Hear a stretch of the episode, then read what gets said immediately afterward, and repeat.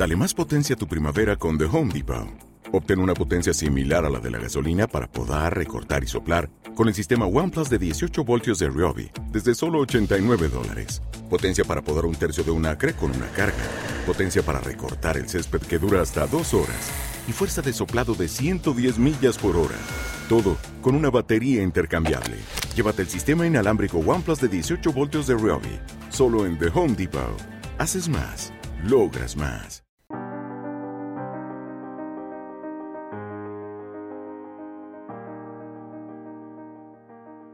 Esto es Presencia en Femenino, tu espacio de autoconocimiento, meditación y mindfulness, un refugio al que podrás volver siempre que lo necesites para nutrirte desde el autocuidado, la presencia y el amor. Conecta con tu fortaleza y sabiduría interior y atrévete a vivir de una forma diferente.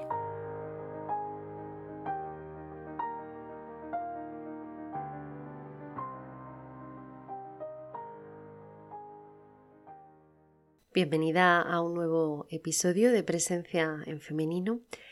En esta ocasión te quiero hablar sobre las emociones y en concreto emociones eh, difíciles, ¿no? Esas que llamamos emociones negativas, pero que en realidad no son negativas porque todas las emociones eh, tienen una función que realizar.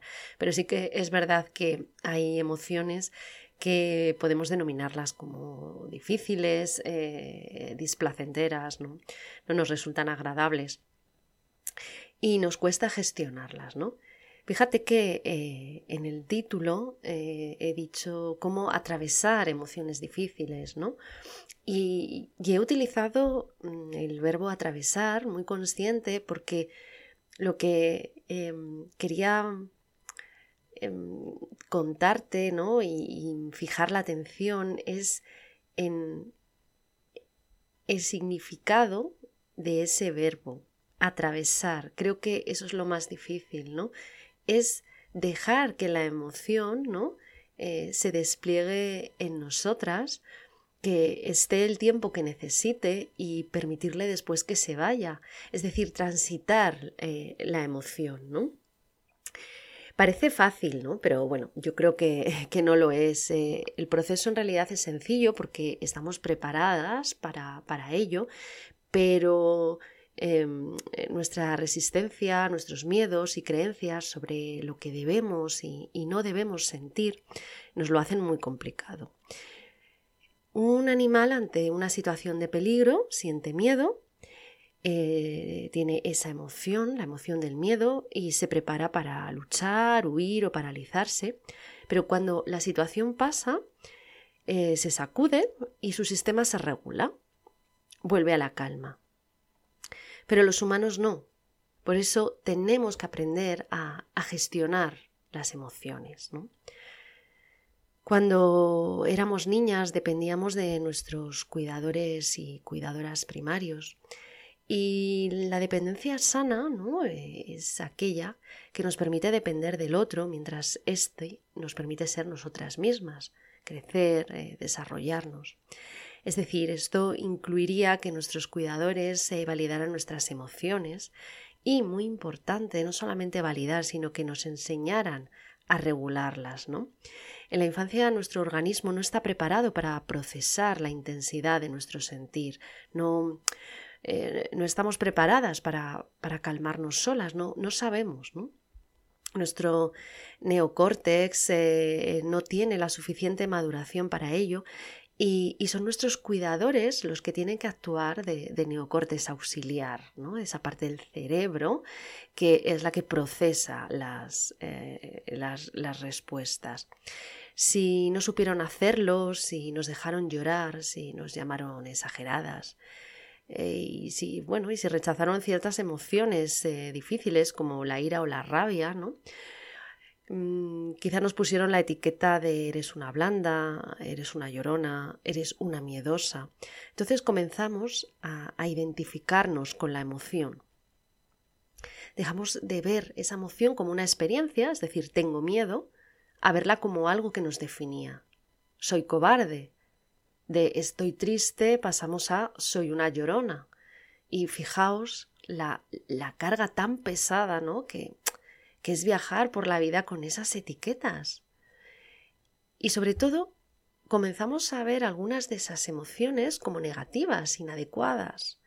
Eh, los niños no lloran, las señoritas parece, las señoritas saben guardar las formas, pareces una loca, tienes que contenerte. Y nos desconectamos de la emoción. Para que no nos rechazaran, porque teníamos miedo de que mm, eh, si manifestábamos esas emociones, papá, mamá, los adultos nos dejarían de querer. Y que los adultos nos rechacen, que los adultos nos dejen de querer, que la tribu nos rechace, es algo que un niño, una niña no puede permitirse. Pensar que a un nivel eh, biológico, para una cría, el rechazo de los cuidadores es la muerte. Así que dejamos de sentir, dejamos de habitar nuestro cuerpo, porque ahí es donde se manifiesta la emoción. Muchas nos fuimos a la cabeza y comenzamos a vivir en constante rumiación. Eh, si los pensamientos obsesivos son una, una forma de huida de la emoción. Otras escondimos detrás de una máscara alegre, un pozo de tristeza, otras escondimos la rabia detrás de estados depresivos. Cada una mm, se adecuó de la manera ¿no? que, eh, que mejor pudo. Y por otra parte, al no tener a alguien que nos regulara, la emoción eh, lógicamente nos desbordó, por lo que empezamos a verlo como algo peligroso. ¿no? Porque es algo que te supera, algo que nos engulle, que nos va a arrastrar, ¿no? Y muchas veces empezamos a tensarnos al ver que aflora la tristeza porque sentimos que si nos pilla nos va a devastar, ¿no? Que, que va a ser como, como ese río que se desborda y, y, que no podemos contenerlo. Y tenemos la sensación de que no va a terminar, de que no hay fin. Creemos que la emoción nos atrapa y es así, es un estado para siempre. Y aquí es donde comienza la resistencia. No queremos sentir. Pero lo bueno es que ahora ya no somos esas niñas, somos mujeres con un sistema nervioso completo, maduro, que podemos entrenar para gestionar estas emociones difíciles. Porque se puede y porque la emoción es una energía que tiene un comienzo y un final, es decir, va a terminar. Una mm, de, de, las formas más fáciles de comenzar a hacer esto es permitirnos sentir el cuerpo. Cuando notes que te llega una emoción difícil, vete al cuerpo. Observa simplemente, sin juicio, dónde lo sientes. Quizás sea un nudo en la garganta, presión en el estómago, nos duele la tripa, eh, tensión en el cuello o una sensación de calor que nos sube porque estamos muy enfadadas. Solo observa la sensación ¿no? y, y respira ahí. Permite que esté. Cuando observas tu cuerpo, tu mente eh, deja de dar vueltas, ¿no? Porque la mente no puede atender a dos cosas a la vez. Entonces, si está observando el cuerpo, no va a estar en estado rumiativo. Y de esta manera, al observar el cuerpo, primero lo que logras es em, que te calmas y que dejas de alimentar esa emoción con pensamientos, ¿no? Que, que van a hacer que se quede más tiempo contigo y además incluso que aumente de intensidad. Me refiero a pensamientos que suelen acompañar estas emociones como nunca voy a estar bien, no debería sentir esto, o repetir una y otra vez la escena que te ha generado esa emoción, ¿no? Irte al pasado para revivirlo, em, eh, pensar lo que, volver a revivir lo que te han dicho, o fantasear con lo que creías que deberías haber dicho y que callaste, bueno, lo que sea, ¿no? Una de, de las prácticas más bonitas para gestionar las emociones se llama RAIN, la, es un acrónimo, RAIN, que es lluvia en inglés, R-A-I-N, y una de las adaptaciones está formulada por Tara Brach. Tara Brach tiene unos libros preciosos y os recomiendo eh, la lectura, especialmente de aceptación radical, donde vais a encontrar mucha, mucha inspiración. Pues eh, Tara Brach habla de la implantación de, de, RAIN de la siguiente manera. ¿no? eh, las siglas RAIN eh, nos sirve para recordar los cuatro pasos que tenemos que seguir. R reconoce, A acepta, I investiga y N nutrete con autocompasión. Reconoce es el primer paso, es reconoce que la emoción está ahí y sin juicio comienza a observarla. Se trata mm, quizá de eh, de contestar ¿no? un poco a, la pregunta ¿qué me está pasando en este momento? Pero sin darle vueltas a la cabeza, ¿no? sin, sin eh, tener un discurso racional, es simplemente, vale, esto está aquí, ha aparecido esta emoción. ¿no? El segundo paso, la letra A, es aceptación. Hay emociones que nos resultan aversivas ¿no? y queremos que se vayan.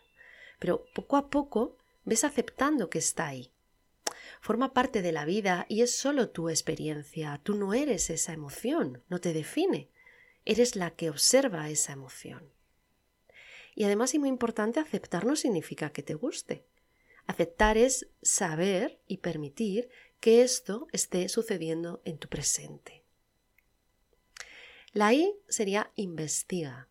¿Cómo investigamos? Bueno, pues en el cuerpo. Observa tu cuerpo.